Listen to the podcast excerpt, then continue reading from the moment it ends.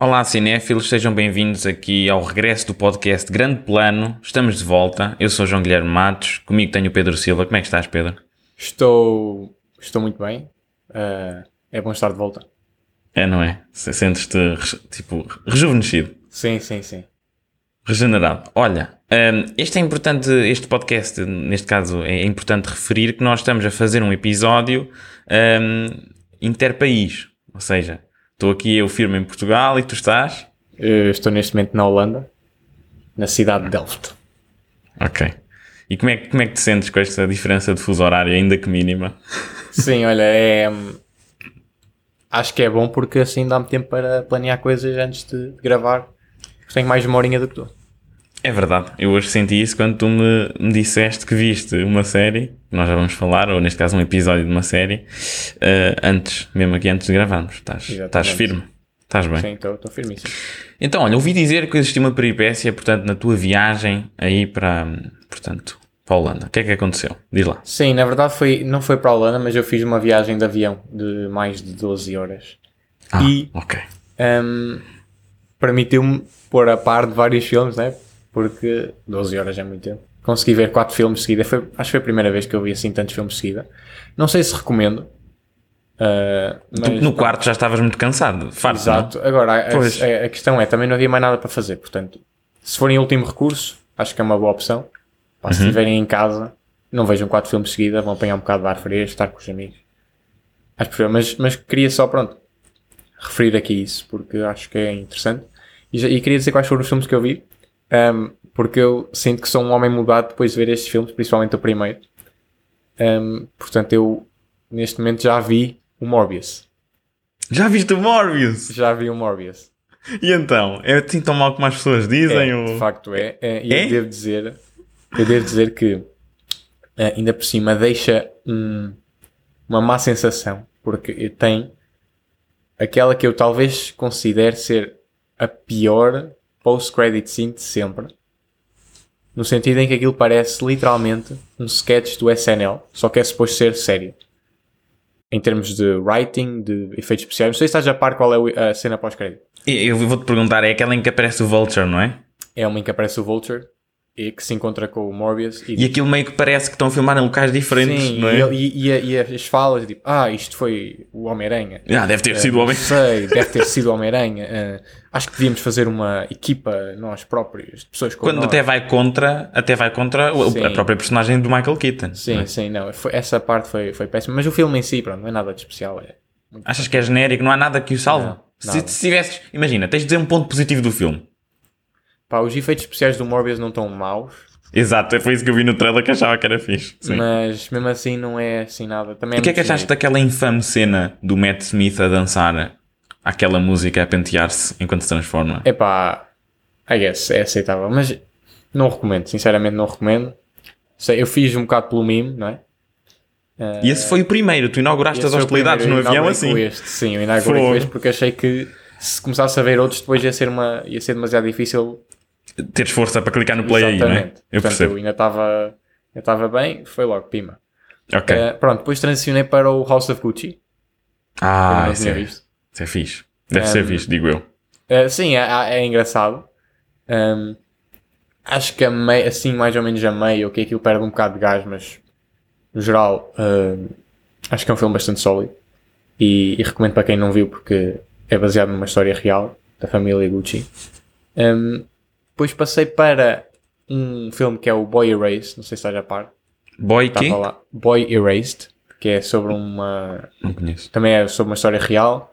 É sobre um rapaz nos Estados Unidos que foi colocado numa terapia de conversão, ser hum. homossexual. Sim. Um, também tem o Russell Crowe e a Nicole Kidman. É, é recente? É, 2018, pai, talvez. Ok, não, por acaso uh, não, não conheço. Eles estão o Nicole, a Nicole Kidman e o, e o Russell Crowe fazem os pais do, da personagem principal. É um filme assim mais pequeno em escala, mas achei, achei também interessante. Foi um bocado no seguimento de Rosa Gucci na cena de histórias reais. Estava lá e eu, porque não? E depois acabei com um filme Pá, que é um dos filmes mais bizarros que eu já vi, que é o Licorice Pizza. Que Quem? ano passado. Licorice Pizza. Não conheço Do isso. Paul Thomas Anderson. Conheces, conheces? Conheço? Ele saiu, saiu ano passado, deves ter ouvido falar. Se calhar, não estou a ver assim de repente, puto. Um, Licorice Pizza, que é um filme pá, muito bizarro mesmo, muito bizarro, porque aquilo é, é a história. Aquilo é suposto ser uma comédia, drama, comédia. Pá, mas é a história. Eles começam logo e e eles fazem questão de, de dizer na, na história, logo na primeira cena. A história é de, de um puto de 16 anos e de uma rapariga de 20 e tal anos. Uma história de amor, mas é aquilo, tipo, é quase pedofilia. Ah, e, e pelo que eu percebi, a minha interpretação do filme, pelo menos é Aquilo é um, o contraste da transição da vida para a vida adulta, em que tens- temos a rapariga principalmente que está ali. Nós vemos a sua parte mais ainda de criança, que ela está com as, com as pessoas mais novas, e depois ela também tem um trabalho e com as pessoas mais velhas, e é ali o contraste da vida adulta para a vida antes de ser adulto. Pá, mas é demasiado bizarro. Eu Não, essa, o filme, se não tivesse aquela cena inicial em que eles dissessem especificamente que o puto tinha 16 ou 15 anos, ok? E ela 20 e muitos, pá, eu talvez tivesse apreciado mais o filme, mas sinto que me perderam logo no início. Mas também já estavas um bocado farto, não é? Epá, não, porque Estavas eu fui cansado? fazendo pausas, fui fazendo pausas e tive refeições pelo meio, portanto, Até Acho quanto tempo é que foi a viagem de avião? foi 12 horas e meia mais ou menos. Até aí estes filmes todos, ora, duas e pouco cada um, duas e Sim. quinze cada um. Ora, Dá- deu mais ou menos conta, tipo oito nove horas horas de de filme, oito horas? 8, ok. 8 e meia de filme, ainda te sobrou para aí 4 horas de, sem nada. Ai, que meio. loucura. Um, mas pronto, um, não sei se recomendo, talvez recomendo, porque é tão absurdo que pronto. Porque aquilo é uma história muito banal, percebes? É mesmo banal o filme. Mas depois Uhum. que, é- começa com isto e não sei. Eu acho que o facto de teres visto quatro filmes assim, de repente tu estás a imaginar a House of Gucci com cenas do Morbius. Ou seja, para ti, na realidade, isso foi um super, hiper, mega filme. Não, não, não. É, não, mas a sério, foi muito esquisito. Começar logo com essa cena, estabelecer que aquilo é a história de uma rapariga de 20 e tal anos com um rapaz. É que é mesmo uma criança de- na, na história. É uma criança então na escola e não sei o quê. De 16 anos, ou 15, já nem me lembro. É um bocado. Um bocado demais para mim, mas pronto. Aquela do, do Call Me By Your Name, eles também não, ele também não era menor. Pá, mas eles lá não mencionam, percebes? Não é um ponto. Ah, então só é um problema se eles disserem. Se ficar subentendido, ficas Os tranquilo. personagens até se calhar são, mas eles não mencionam. E os atores são todos maiores de idade. Ali eles fazem questão de dizer. E é tipo, é mesmo. E, e- Hum. e a história é só o, rap- lá o rapaz que quer ver a. a tipo, está sempre a pedir para ver as mamas da gaja. Cenas assim, percebe? Um bocado Ei, que desconfortável. seca. Sim. Não, o filme é deve ser uma seca. Não é o meu tipo de filme também. Pronto, eu também eu nem sabia sobre o que é que era o filme. Eu já tinha ouvido falar. E aquilo chama-se Licorice Pizza. Um, Isso é que Pizza de licor? não, mas é, é uma expressão usada para discos de vinil. Ah, porque licorice é a cor assim mais escura e pizza porque é tipo redondo o disco. Então, Hum. Um, mas eu não, não fazia ideia do que é que é e olha, não fiquei muito, muito com boa impressão do filme. Mas pronto, se alguém estiver interessado, está Ok. aí a minha opinião sobre o filme. Se quiserem ver, estão à vontade. Mas eu não recomendo. Pronto, então ultrapassando aqui a, a epopeia do avião do Pedro, ahm, vamos mudar um bocadinho de meio de transporte e vou-vos falar do Bullet Train. Uh, portanto, Bullet Train é um filme que nós já falámos aqui. Tem o Brad Pitt, tem o Aaron Taylor Johnson, tem o Brian Tyree Henry, que é um nome muito Sim. difícil de dizer. Uhum. Ahm, Tem, e que tem um dos pósteres mais feios da história de- da humanidade de pósteres. Pá, não reparei como é que é. Eu já te mostrei aquele branco em que eles estão mal Photoshop. Ah, já vi, parece falso. Pois tu, tu que até achava que era falso. Sim, sim, já vi, é verdade. Pronto, agora, o filme tem uma selo de aprovação. É assim, não é a melhor coisa do mundo. No entanto, para o nicho de filme que é e, que- e o que promete, que é assim, uma narrativa que vai saltitando com um diálogo snappy e o Brad Pitt sempre numa vibe muito. Pá, para já é engraçado que ele é um supostamente um assassino contratado para fazer um trabalho para recuperar uma pasta e ele está meio que numa fase da vida dele em que só quer paz. Então ele tenta sempre falar com as pessoas antes de lhes partir a boca. Está sempre a falar com eles. "Epá, mas Sim. tens a certeza que queres fazer isto assim? É Está muito sempre- zen, é muito zen. é muito zen e ele não quer qualquer tipo de problemas. E acho que é muito engraçado que eles utilizam assim saltos da narrativa ao nível da história para introduzir personagens, todas elas com motivos para estarem no comboio. E tem momentos de comédia muito interessantes, até decisões até bastante arrojadas, porque às vezes há personagens que falecem e tu nem estás bem à espera que faleçam. Ou seja, o realizador não teve receio de pegar e matar, porque às vezes o ego dos atores entra por, Sim, lá pelo sim, meio. sim, sim. Não foi o caso. Acho que é interessante, acho que é engraçado. No final, perde um bocadinho de consistência a nível da física. Física mesmo enquanto conceito Sim, sim, científico. Porque acontecem coisas um bocadinho loucas, mas faz parte daquilo também. Pronto, o realizador já fez o Deadpool 2 e, e ele gosta muito de utilizar assim luzes neon e acho Sim. que foi um bom uso da cinematografia no filme. Gostei. Tem uma de aprovação. Sim, e, e já agora, que é que, qual foi a tua impressão do, do Aaron Taylor um, John? John? Johnson. Johnson, como, como, Vai como as toalhinhas. Sim. Exato, que vai ser o, O Craven. Craven. Sim. Aliás, foi por causa deste filme que ele ficou com o papel. Não, ele Craven. anda muito. Ele, ele consegue, até mesmo com o, Brad, com o Brad Pitt, em cenas que Sim. estão a contracenar, ele consegue, às vezes, até dominar a cena. Ele consegue. Então achas que tem potencial para Craven? Sim, sim, ele, ele mesmo tem lá cenas em que ele está a andar com uma certa pose mesmo de macho alfa. Estás a perceber? Esta Sim. expressão é um bocado rasca, mas é, é um Sim, bocado sim. que eu quero transparecer. Ele dá-lhe muito bem e hum, tem momentos cómicos o filme. Não- o Craven se calhar não vai ter, mas o, o Aaron Taylor Johnson consegue muito bem aplicar, juntar a parte física à, à comédia. Eu gostei. Está fixe. Então pronto, tem potencial, é isso. É. Depois tem outro, outro filme que é o Nope, que é um filme também nós já falámos aqui em que tu não tinhas, julgo que não tinhas visto nenhum do Jordan Sim, Peele, não. dos anteriores. Pronto. Um, para recapitular, o Get Out é masterpiece, o Us é um bocadinho pior, aceita-se como bom, e o Nope eu não, não gostei. Eu não sei o que é que ele estava a pensar, o Jordan Peele. Eu não acho que o filme seja mau, ou seja, é aceitável. Talvez seja uma das grandes maldições dele ter feito o Get Out, começa logo no topo. Pois. Então, a partir de agora, estás sempre a comparar a, a, à obra-prima dele. Então, este Nope, o que é que acontece? Tem muitas, hum, muitas pontas soltas, pá. Ele introduz lá uns subplots, por, exemplo, há um macaco assassino, que não tem nada a ver com o filme em si, mas ele Sim. introduz lá um macaco assassino, é a cena inicial. Continuas o filme normal, nem falas do macaco. A meio do filme, tu vês a cena completa do macaco assassino. E o filme continua. E no final eu pensei, ah pá, isto deve ser, o macaco deve estar relacionado com o que está a acontecer. E não há qualquer explicação. E eu, eu juro que pensei, mas porquê é que precisamos do macaco assassino? Sim. Que eu, não, eu até pensei, será que há algum paralelismo? Mas não havia nada. Quer dizer, eu gosto quando as pessoas não explicam as coisas. Mas também, Catano, não, não vamos ser assim aleatórios, não é? Sim. Pá, não sei. Senti que não foi um bom filme de terror porque não teve momento nenhum que causasse mesmo medo. Não foi um bom filme enquanto mistério porque não dá explicações de nada. Não foi um bom filme enquanto exploração de, de predadores o que é que um animal pode fazer porque tu nem sequer percebes o que é que é o bicho principal. E também não é um bom filme de exploração da arte, do cinema em si, apesar dele focar-se em aspectos da escrita e da, da, da, da gravação, porque ele contrata mesmo cineastas. Dentro Sim, do sim, filme sim. tu tens cineastas a trabalhar. Achei que foi muito rasca. As decisões das personagens parecem caricaturas delas mesmas. Não gostei. Acho que ele não, não teve no seu topo desta vez. Portanto, vejam os outros dois dele. Ahm, mais. Ah, ah, Westworld. Posso, posso falar aqui do Westworld. Eu também já tinha ref- referido que era uma, uma série que eu acho muito interessante. Que teve o seu descalabro ali a partir da temporada 3. A quarta é melhor. É melhor. Nota-se que aquilo vai primeiro topo, segundo desce um degrau, terceira desce 4 graus e esta sobe ali um degrau abaixo da segunda. Ok? Sim. Coloco ali em terceiro, na terceira posição. Mas está a melhorar bastante e ainda não foi hum, tipo renovada para a temporada 5, mas se houver 5, claramente vai ser a última. Até porque o final desta quarta é do género. Se não existir quinta, tu já aceitas a quarta como final. Ah, Estás ok. a perceber?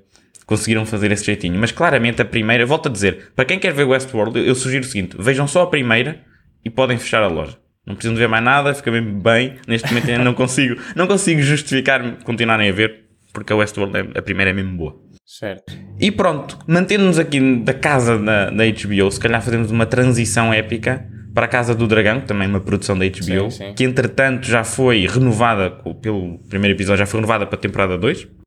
E isto é uma prequela passada cerca de 172 anos antes da, da- dos eventos da, da Daenerys no, na Guerra dos Tronos, que tu não viste, portanto também não Eu vamos não falar vi, portanto vamos ter aqui uma Uma discrepância, duas, não é? sim, duas perspectivas diferentes sobre a série, Exato. porque eu nunca vi Game of Thrones e comecei a ver esta, já vi o primeiro episódio, e tu com a tua perspectiva de já teres o, a- o lore Game of Thrones e a expectativa. Sim, sim. E, e atenção, lore adquirido em apenas um mês, porque eu vi as oito temporadas num mês. Foi um speedrun. Foi, foi magnífico. Não tive, nem tive que teorizar, dava uma papinha toda. Exatamente. Estás a perceber? Então, mas do ponto de vista de alguém que está fresquinho, que entrou assim, sem qualquer conhecimento prévio, ou nulo, que é que tu achaste? Sim, é assim, eu tenho algum conhecimento daquilo que me foi chegando, mas nunca vi Hum. nada. Ahm, pá, olha, devo dizer que achei bastante interessante. Um, cinematografia é muito boa, muito sólida. Production design lá no topo e tal. Exatamente. Diálogos interessantes. Um, não teve ainda muita ação, mas para o primeiro episódio acho que é aceitável. E, e deixou-me entusiasmado para ver o que vem a seguir. Um, por isso, sim, contem comigo para, para continuar a ver isto. Eles, eles começaram aqui com mais dinheiro até do que no início da Guerra dos Tronos. A Guerra dos Tronos depois foi crescendo exponencialmente sim, sim. o budget. Uh, mas sim, eles não, não apostaram muito na ação. Desta vez foi só mais uma justa e tal. Estamos aqui. Isto é tipo um joguinho de xadrez. Isto é colocar as pecinhas no tabuleiro, perceber o que é que cada uma faz e tal. Acho que queria dar aqui o destaque. É assim, eu acho que este, este primeiro episódio foi fixe, mas não foi propriamente espetacular. Ou seja, foi um Sim, episódio eu tô, eu tô sólido. Com algum receio de. Porque imagina, quando saiu Game of Thrones, um, o status quo de, das séries era um bocado diferente, né? Aquilo saía na, na, no próprio canal da HBO e agora está muito mais competitivo com o streaming e portanto ter assim episódios que não, onde não acontece realmente nada assim muito épico que, que gera assim discussão online. Não sei se depois aquilo não se vai acabar por perder no resto das outras séries, esperemos que não. Mas é, seria o meu único, o meu único receio, ter assim um, uma série mais low-key, percebes? Sim, eu, eu percebo. Eu, eu, acho que, para mim, o, a cena incrível da Guerra dos Tronos nunca foi propriamente as batalhas ou a, a escala. Eu acho que foi sempre o diálogo. E então, sabendo que o livro ou, ou a lore do, do, do, George, neste caso, foi toda desenvolvida para esta série e eles têm acesso a tudo, que isto foi o que não aconteceu na, na, na primeira, na original, nesse aspecto acho que estamos tranquilos. Acho que a adaptação vai ser eh, melhor feita e acho que eles vão aguentar. Agora, também acho que é excessiva a quantidade de dragões que eles disseram que vão, vai aparecer. Eles disseram que vão aparecer, não sei se viste, são 17 dragões. Uhum. E isto, pá, não quero que aconteça o que acontece mais na oitava temporada, em que é só mais spectacle e CGI. Sim, e depois impacto. É isso, não sei até que ponto 17 dragões é mesmo necessário para nós percebermos que os Targaryen são muito potentes lá com o fogo. Epá, mas no geral eu achei, lá está, achei fixe, achei que foi uma boa introdução a, a esta parte da, da, da narrativa de, de Got. Um, gostei do rei, por acaso gostei, gostei da, da vibe Sim, do rei. Sim, acho que está tá interessante a, a caracterização dele. Aquela decisão que ele teve que tomar não é, entre a esposa e o filho e depois, e depois aquele shot 3 segundos em que tu vês o pequenito, uhum. dói mesmo, tipo, sim, sentes sim. fogo. Sim, são, são boas decisões. Uh, pá, e o Matt Smith também acho que tem potencial. Vejo sim, potencial. O Matt Smith normalmente não, não falha. Não nos ilude muito. É. E gostei daquela jovem que é, portanto, a filha do, do rei, que é sim. a sobrinha do Matt Sim, eu gosto da, da, história que eles estão a tentar contar, acho que é interessante. Um... E tu vais ver depois aquilo, ah, vai haver de certezinha. Isto estou a supor, atenção, mas vai haver imensa traição entre sim, fações sim, sim, e claro. tal. Que a política de intriga que lá existe, para mim, eu acho que é incrível. Claro, claro. Portanto, para a semana, se calhar, somos capazes de comentar com jeitinho. Sim, vamos ver. Vamos ver. Se... Vamos ver. Sim. Agora, falemos daqui de alguns stresses, se calhar, ao nível da Warner Brothers, que isto está claramente em ruínas. Isto está, Sim, é assim, está uma loucura. Nós, nós, nós, abandonámos aqui o podcast umas semanas e pronto, foi tudo ao ar. É, não é? Já, Grande plano sai, não vai sim, e a Warner Brothers. deixa e eles pronto. pensaram, pronto, olha, eles já não estão cá, agora já podemos estragar isto tudo. Portanto, assim, a maior notícia que tivemos deste, deste caso foi talvez o cancelamento do filme da Batgirl, o filme que já uhum. estava completamente gravado estava a ser, já estava em pós-produção e que tinha data para sair no final do ano ou no início do próximo ano.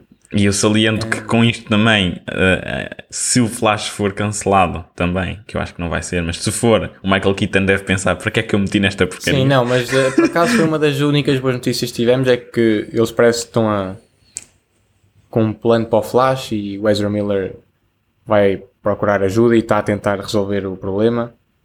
Pronto, menos mal, era o que já deviam ter feito há dois meses quando isto começou. Deixaram arrastar, mas pelo menos agora estão a fazer alguma coisa. Um, mas uh, eu não, não, não consigo compreender esta decisão por todas as razões. Ponto número 1. Um. Ok, vai, não querem perder dinheiro e iam mandá-lo para HBO Max. Epá, mas por amor de Deus, não é assim que se faz. Então, é, quer dizer, eu não consigo ver um ponto positivo. Quer dizer, perdem a, a, confiança dos fãs e das pessoas que estão a trabalhar no filme. Isto eu acho que é. Não há, não há precedente para, para isto, uma coisa desta acontecer. Um filme que já está todo feito ser simplesmente cancelado. Um, e, e para mais desta magnitude, não é? Exatamente. Assim, é este que, nível. E que, que, que confiança é que isso está a pessoas que eles querem contratar a seguir para fazer filmes na DC ou na Warner Brothers saber que uma coisa dessas pode acontecer, né? Isto é tipo um contrato, é uma, uma regra que, que ninguém diz, mas que existe, que é, se eu estou a contratar para fazer um filme, o filme vai ser lançado. E quebrando essa, confi essa, essa confiança, depois torna-se muito difícil uh, que as pessoas venham trabalhar para, para o estúdio. E depois, claro, perde a confiança dos fãs, que nunca é bom. Claro que já há campanhas para lançar o filme e não sei o quê, como seria de esperar. Uh, por isso, eu acho mesmo que não, não se compreende. Os, os, os, próprios realizadores tentaram ir aos servidores lá e ver se encontravam a footage e já não estava lá nada. Sim, é que repara, era só, ok, nós uh, não queremos continuar com isto, epá, mas pronto, lançamos o filme assim. assim mas acho que pelo que eu percebi, não podem lançar, porque se lançarem a IRS, IRS, que é a cena do IRS eu lá percebo, deles, epá, mas, vão achar mas... que estão a promover isso. Eu não percebo nada das leis, mas basicamente. Mas não é isso, não é isso. É, é pá, lançavam, tinham o prejuízo que tinham que ter, pá, mas mantinha. Isto é um bocado como que aconteceu ah, o ano passado, quando eles decidiram lançar os filmes todos para o streaming sem falar com ninguém. Com pois é, eles fazem algumas decisões unilaterais. Eles tomam estas decisões que quebra a confiança dos realizadores e das pessoas que estão a fazer os filmes. E depois isso é mau. Pode ser bom, pode ser benéfico no curto prazo. Porque não vão perder o dinheiro deste filme, não sei o quê. Mas é mau a longo prazo porque depois as pessoas não querem trabalhar lá. E depois não têm o top talent, não é? É sim, é eles já perderam negativa. o Nolan. Eles já perderam o Nolan. E eu sei que as pessoas já e agora, e agora E a questão é, que realizador é que agora é que se vai sujeitar a ir trabalhar para um estúdio que só porque lhe apetece, depois de um filme já estar feito, por isso simplesmente não o lança. Percebes? É, é um, um, precedente que não, não se pode abrir, não se pode ter. Porque depois tudo fica em causa, não é? Pronto. E, e depois é. também existiram aqui adiamentos. Lançaram um monte de filmes para, para o Caraças, para 2023. Sim, vários filmes foram lançados, porque aparentemente eles só têm dinheiro para lançar dois filmes este ano.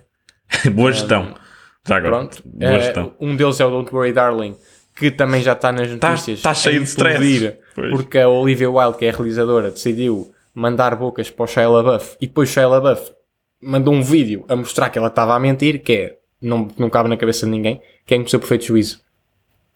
Começa uma coisa dessas, mas pronto, também parece que tudo acontece na Warner Brothers. Uh, entretanto, eles anunciaram, tá, não anunciaram, mas está praticamente fechado, que vai haver um novo chefe da DC, que é o Sr. Dan Lim, já fez vários filmes, o It, o Lego Batman, o Lego Movie. Eu gosto muito do novo chefe da DC. Achas que para a semana sou eu, o novo chefe da DC? Não, mas eu acho que desta vez há potencial, porque eu já ouvi umas entrevistas que ele deu. E ele, e ele consegue ele, falar sabes, bem? Sim, eu não sei se sabes que ele era o responsável por fazer o filme da Liga da Justiça do George Miller, que era para ser feito em 2008, 2007. Hum. Estás a par desse filme? Sabia, mas não sabia que era esse. Pronto, ia, ia, ia, ia haver o filme, depois houve um strike muito grande do... Writer Strike, do, não foi? Do, sim, Writer Strike, que afetou tudo, todos os filmes, e este em específico, os sets já estavam montados, os atores já tinham sido contratados, mas por causa desse strike o filme teve que ser cancelado. Um, e ele já deu uma entrevista a falar que tinha, ele supostamente ia a partir daí começar a planear as coisas da DC e que tinha muitas ideias e que um, pronto, estava entusiasmado nessa altura. Isto foi antes da notícia sair, esta entrevista. Portanto, ele claramente sabe tem conhecimento do source material, pelo menos, parece, e tem alguns filmes com qualidade que já, que já produziu. Um, agora, tem que deixar fazer o seu trabalho. Eu, por mim, já disse, eu, tenho, eu acho que tem que se fazer um, um reboot total disto. Se eles quiserem começar com o Robert Pattinson, ok. Se não quiserem, façam um reboot total. Porque neste momento já há tanta coisa, um, tanto drama, que pá, já não vale. Já não vale eu acho que o pessoal já está cansado. Sim, tipo... é isso. É, é, preciso tirar uma pausa, uh, fazer um, uma mudança de trajetória, um reboot completo e começar do zero. Pá, para manter tudo. Mas eu também não sei, até, eu não sei até que ponto as pessoas têm paciência para começar uh, do zero, para ensinar o público novo que, ai não, afinal começa aqui, começa aqui com esta, com esta personagem outra Não, vez. mas eu acho que esse é o problema, é, andamos sempre a achar isso e depois uh, estamos com o mesmo dia parece que andamos em círculos e não vamos a lado nenhum. Portanto, mais vale puxar logo uma vez, pá, e é mesmo que os primeiros um ou dois anos. Então, mas justifica-me então suave. porque é que o Aquaman 2 e possivelmente o 3 depois não sairiam. O 3, pá, porque é que o 3 não sairia? Ele, claro que, é que vai sair, eles nunca vão fazer isso, Pedro. Eles nunca vão fazer não, isso. Não, não, não, não. Não, porque é, não é, não. Porque não, isto não. é. Por isso é que é, é difícil, a decisão é difícil, mas tem que se fazer, porque senão vamos andar sempre nisso. Eles não vão puxar. Garanto. Olha, sabes o que é que eu. Olha, vou dizer o que é que eu acho que vai acontecer. O Flash, mamalhice do Flash, Flashpoint, não sei o que, reboots para ali para lá. E depois o que vai acontecer é. Eles vão pegar no Batman, do Robert Pattinson, se quiserem, e ele vai ser o novo Batman. E vão juntar esse mano ao Aquaman e não sei o que. Vai ser uma mamalhice total. Fica, fica aqui a minha aposta. Eu acho que não. Que se fizerem isso, vão continuar na mesma, na mesma situação e não vão conseguir resolver nada. E eu acho que também eh, o, a pessoa que vem tem novas ideias e, portanto, vai querer implementar a sua coisa. Por isso vamos, ver, vamos ter que esperar para ver o que é que vai acontecer, não é? Olha, eu só agradeço aos deuses todos, de todos os panteões, o facto do Kevin Feige nunca ter tido crises e continuar lá. Então temos isto consistente. Sim, o Kevin Feige já, já, já por várias vezes eh, tent- tipo, disse que ia sair se não fizesse o que ele queria e funcionou sempre. Portanto, para já. Pois, exatamente. Não, esse- a Marvel, pá, lá está. Ultimamente pode ter uns bumps in the road e tal, mas em nada se compara acontecendo eh, DC. se calhar falando em Marvel, podemos passar para a She-Hulk, que estreou enquanto nós estivemos em, em pausa.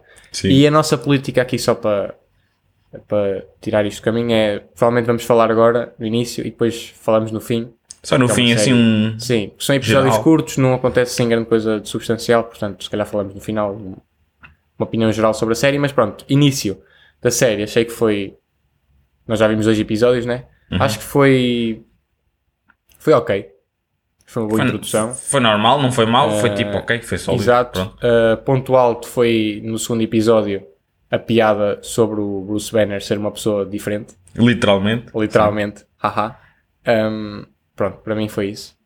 E não sei o que é que se passa com o Hulk que vai para lá para sacar outra Isso, vez. isso é que foi interessante. que o que eu Um, estava a epá, eu ouvi uns rumores, epá, eu não sei se eles vão fazer isto, mas se calhar vão.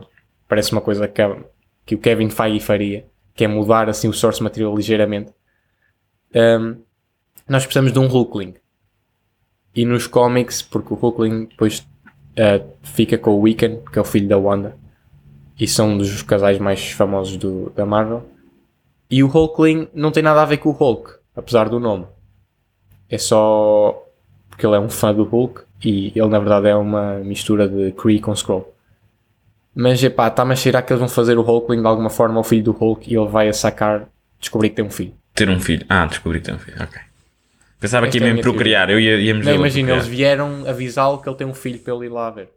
Percebes? Ah, Já do que- por causa do que assim. aconteceu no Ragnarok durante Sim. aqueles anos todos que lá esteve. Sim, porque aquela nave é do. Pois é, do, do Grandmaster, não era? Exato. É. Pronto, é, não é do Grandmaster porque tem uma, uma- um paint job diferente, mas é de lá. É de lá. planeta. Sim, sim, sim. sim. Por isso. Pá, sei, também, eu também achei interessante, também gostei, gostei do, do facto de eles mostrarem o Emil Blonsky. Temos ali uma sensação da timeline, ou seja, o, o que aconteceu no Shang-Chi tem impacto aqui, ou vai Sim, ter sim, aparentemente. sim. Que gostei dessa parte.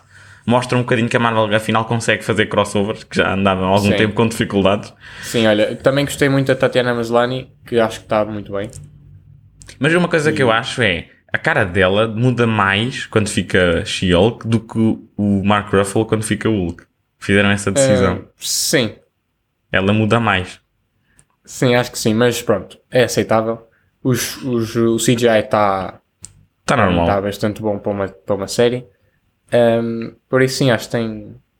É uma série agradável, vá. Vamos Sim, ter o tá- tá a agradável. aparecer, já estava num trailer, né? Não sei E vamos ter o Wong também.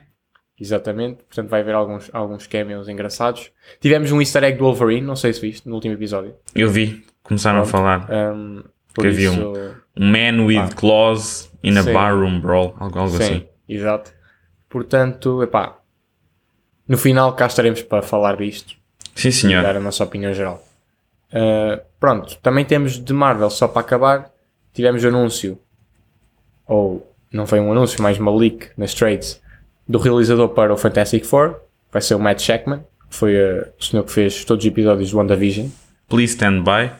Exatamente. Um, pá, sabes a minha opinião, né? Não foi o Peyton Reed, portanto eu fico contente. Um, Mas também não foi o John Krasinski. Não foi o John Krasinski. E agora, com esta, com esta notícia a sair assim, pá, eles não se vão poder escapar sem anunciar pelo menos um ou dois membros do cast na D23. Não, não podem chegar lá e anunciar uma coisa que as pessoas já sabem, né? Portanto, Eu acho que temos praticamente garantido que vamos daqui a duas semanas estar a saber um, pelo menos dois membros do Fantastic Four. Eu espero que o John Krasinski seja um deles. Eu, não, eu, eu espero que aquilo não tenha sido um one-off. É, é irritação se for só um Eu não sei, eu ficaria satisfeito de qualquer das formas. Quer ele fique ou quer ele não fique. Não causou uma impressão assim tão forte para, para eu ficar triste se ele não voltar. Puto, eu olho para ele e ele é ele. Isto, isto é muito estúpido, esta frase é muito redundante, mas eu, olho Sim, eu, eu olhei para aquela personagem com aquele fato. Eu acho que a sucumbir ao, ao fancasting à, e à Não, a cena é que eu- da personagem. A cena é que uma coisa é fancasting que eu não ligo muito. Outra coisa foi depois de ver. Ele tem a pinta do Senhor Fantástico. De um Senhor Fantástico, atenção, muito mais experiente e capaz do que o Senhor Fantástico que vimos na altura dos originais. Parecia um Senhor Sim. Fantástico que já faz aquilo há anos, que já estica há Eh, pá, eu anos. não sei. Eu acho que o Mr. Fantastic é uma personagem bastante calculista e fria e até às vezes eh, quase ali eh, na linha quase vilão. E não sei se o John Krasinski tem. Tem, Pá, tem. o John Krasinski é tipo Chris Evans, é tipo, é um good guy, percebes? Não sei se ele tem ali a. O Chris Evans no Scott Pilgrim vs. The, The World, acho eu. Sim, Uh, nesse filme, o Chris Evans é um mauzão. Portanto, tu consegues meter as pessoas mauzonas. não sei, pá. Consegues. Não sei, tenho. Pronto, eu ficar, fico satisfeito de qualquer das formas. Quer ele fique, pronto, aceito. Se ele não ficar, também não. É, eu vou aceitar. O que é que eu vou fazer? Vou ligar ao Kevin Feige? Não. Mas pronto, tranquilo. eh, temos essa, essa notícia, portanto esperemos mais novidades na D23. Ok. E, e agora, caríssimos, acho que faz sentido hum, eu e o Pedro aqui revelarmos que vamos inaugurar uma espécie de filme club. Ou seja, todas as semanas nós falamos aqui, ou anunciamos que vamos ver um filme e no episódio seguinte discutimos o que achámos sobre esse filme, falamos de algumas curiosidades, o impacto geral que o filme teve em nós, as no- as nossas interpretações e convidamos a vocês que estão aqui a ouvir o podcast a também verem esse filme, de maneira a termos assim uma, uma tal espécie de filme club, ok, em que nós podemos interagir, que acho que é, é bom. O, o objetivo é mesmo eh, integrar A audiência na a nossa audiência. experiência. Sim. Exatamente. Portanto, nós anunciamos o filme no final de cada episódio para o episódio da semana seguinte, para dar tempo de, de conseguirem ver o filme quem não Sim. tenha visto. É, nós E vamos tentar revolucionar aqui um bocadinho o podcast. e vamos, e vamos tentar que os filmes, pelo menos agora no início, pelo menos, estejam disponíveis em alguma plataforma de streaming também para facilitar o, O o acesso. acesso. ao filme. Um, e sim, um, nós para a semana podemos já aqui dizer que vamos falar sobre o filme The Lighthouse, que está disponível na Netflix, se chama em português O Farol, filme com o Robert Pattinson e com o Willem Dafoe. Exatamente, e é Uh, preto, e branco. Sim, Pronto. Portanto, quem estiver interessado em ver, que ainda não tenha visto, pode ver e depois estamos aqui para discutir uh, sobre, sobre esse filme. Ok. The Lighthouse. Não se esqueçam. Portanto, até para a semana. Portem-se bem. Grande abraço. Vá, tchauzinho.